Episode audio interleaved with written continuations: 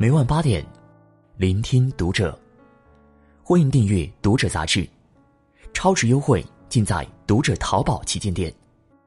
大家好，我是主播小贤，欢迎收听《读者》。今天跟大家分享的文章来自作者晚晴。女博士患癌，副教授丈夫跪求离婚。我才四十岁啊，放过我吧。关注《读者》新媒体。一起成为更好的读者。今天在网上看到一个视频，讲的是杨女士因为家庭贫困，从小渴望着通过努力读书来改变命运，最终她实现了自己的愿望，以优异的成绩考入了上海某所知名高校，并成为了一名博士生。不久，她在学校结识了同样是博士生的张先生。张先生跟杨女士一样，相似的家庭背景和相似的求学经历。让两个人惺惺相惜，就这样，两人很快相知相恋，并走进了婚姻的殿堂。婚后，丈夫张先生对杨女士特别的体贴。本来这段婚姻应该是很美好的，然而一个不幸的消息打破了他们的幸福生活。杨女士被查出患上了肝癌。对于妻子生病，丈夫张先生一直都细心的照顾着，甚至还四处借钱让妻子治病。看着丈夫对自己的不离不弃，杨女士心里很感动。就这样过了五年，杨女士的病情不但没有得到好转，反而更加严重起来，而丈夫对待她的态度也早就发生了一百八十度转变。他开始消失不见踪影，但每个月会给杨女士寄两三千块钱的医疗费。到了这两年，连两三千块钱的医药费也不寄了。根据杨女士讲述。张先生现在一所高校担任副教授一职，有着稳定的收入来源，但他却对生病的自己视若无睹，甚至还经常骂他。昔日温柔体贴的老公，如今却如此对自己，这让杨女士很崩溃心痛。后来记者采访到张先生，他说自己并不是一个冷漠无情的人，妻子生病之初，他也尽心照顾了。之所以想要分开。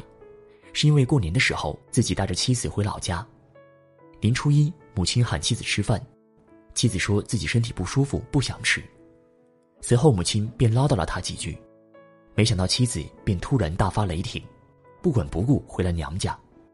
在他们老家有一个习俗，年初一回娘家会遭人笑话，而妻子这样的举动无意让自己没有面子，而且不尊重自己的家人。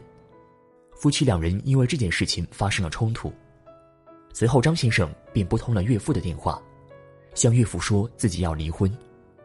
关于治疗费用的问题，张先生更是表示，自己在这方面从来就没有亏待过妻子。结婚六年时间里，接二连三的给了杨女士二十多万生活补贴，两年前决定离婚才没有再给钱而已。面对丈夫的说辞，杨女士并不认同。她认为丈夫所说的二十万，其中包含这些年来夫妻两人的日常生活开支，丈夫实际给到的治疗费用只有四万多块钱，而且这五年来，治疗费已经花费了三十多万，而这三十万治疗费用，全都是父母和哥哥辛苦打工支持的。对于年初一跑回娘家这件事情，杨女士解释，自己当时身体十分不舒服，想躺床上休息。但是婆婆却一直不停的对自己絮絮叨叨，所以怒气上头，一时冲动回了娘家。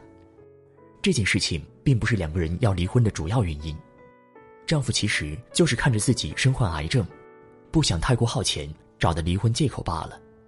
杨女士身患肝癌已经中晚期，需要换肝，但是换肝要八十万，而此时的丈夫却哀求杨女士放过自己。张先生对自己之前发送恶毒信息这个行为做出道歉，并解释自己是一时昏了头，冲动说出口的，自己也是被逼无奈。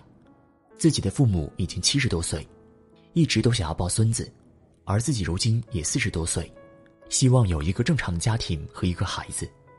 而杨女士的病情有太多的不确定，她不得不为自己的将来做打算。面对丈夫决绝的态度，杨女士伤心欲绝。她始终认定，丈夫就是那个救活自己的人。她希望丈夫能够勇敢承担起责任，对自己负责。但是不论怎么劝说，张先生始终坚持自己的想法。杨女士彻底心灰意冷，最后答应离婚，而离婚的条件是张先生要帮自己还清全部的债务、治疗费以及信用卡账单，加起来一共五十万元。张先生表示自己最多只能承担三十万的债务。直到最后，夫妻两人都没有协商成功，要走司法程序来解决这件事情。看完这个故事，心情很复杂。这已经不能用是非对错来判断了，只能说这就是真实的人性。在这对博士夫妻身上，没有谁更高尚，也没有谁更恶劣，只有赤裸裸的人性。对于博士老公而言，当初娶了一个同为博士的老婆，强强联合，他是很满意的，所以对老婆很好，这就给了女方一个错觉：老公特别爱我，我特别幸福。后来老婆得了癌症，以现在的医学条件而言，很多癌症也不乏治愈的案例，所以他积极照顾老婆，想治好她，继续以前的幸福生活。对很多男人而言，老婆刚开始生病，都不会放弃。第一，他不了解这个病情的严重性，不可能今天听到老婆生病，明天就把老婆甩了。再冷血的男人，估计也得有个过程。第二，毕竟和老婆结婚多年，一起生活中会有些感情存在，刚开始肯定是想治好老婆的，这是人之常情。第三，也有权衡利弊在其中。男人娶老婆没那么容易，从男人结婚后的表现就可以看出，他对自己的婚姻和老婆都是挺满意的。如果不是出了这个人生变故，相信他很愿意和老婆好好过日子，以后再要一个宝宝，组成幸福的一家三口。但是渐渐的，他对肝癌的认知越来越清楚，经济压力越来越明显，他就开始权衡了。老婆已经肝癌中晚期了。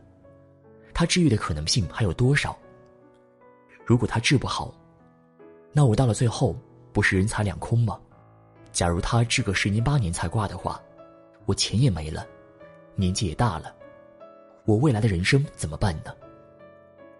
我连个孩子都没有，我不能让他拖累我一辈子呀。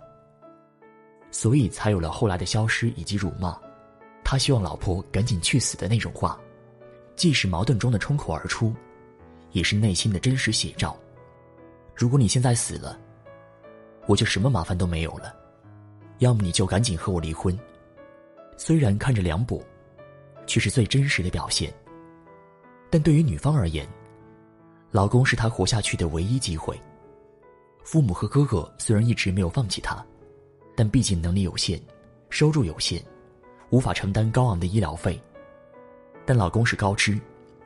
他如果愿意全力以赴，自己就有活命的希望。对一个溺水的人而言，哪怕是一根稻草，也是救命的希望。又怎肯轻易松手呢？而且他有博士学历，见识和能力都是有的，分析和判断能力也不缺。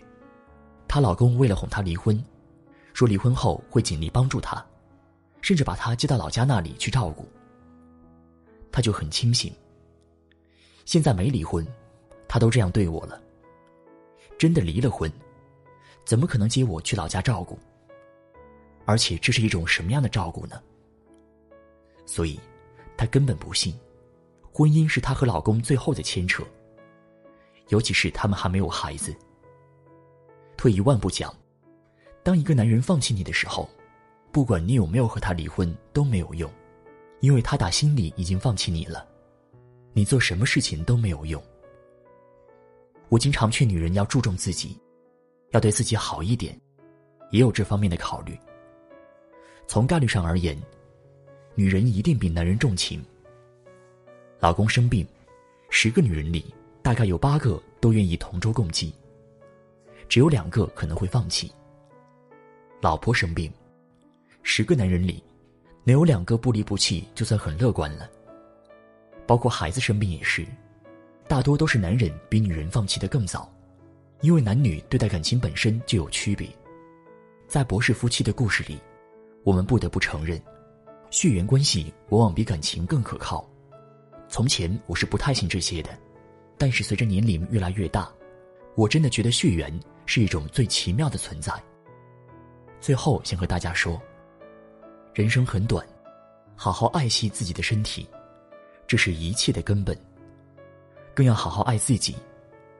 如此，哪怕未来遇到任何风浪，你都会生出安慰。此生不负自己，而不是一边感慨岁月所剩无几，一边回首前尘往事，后悔不已。今天的文章就和大家分享到这儿了。如果你喜欢今天的内容，请点亮文末的蓝色赞和再看，并来评论区与我们留言互动。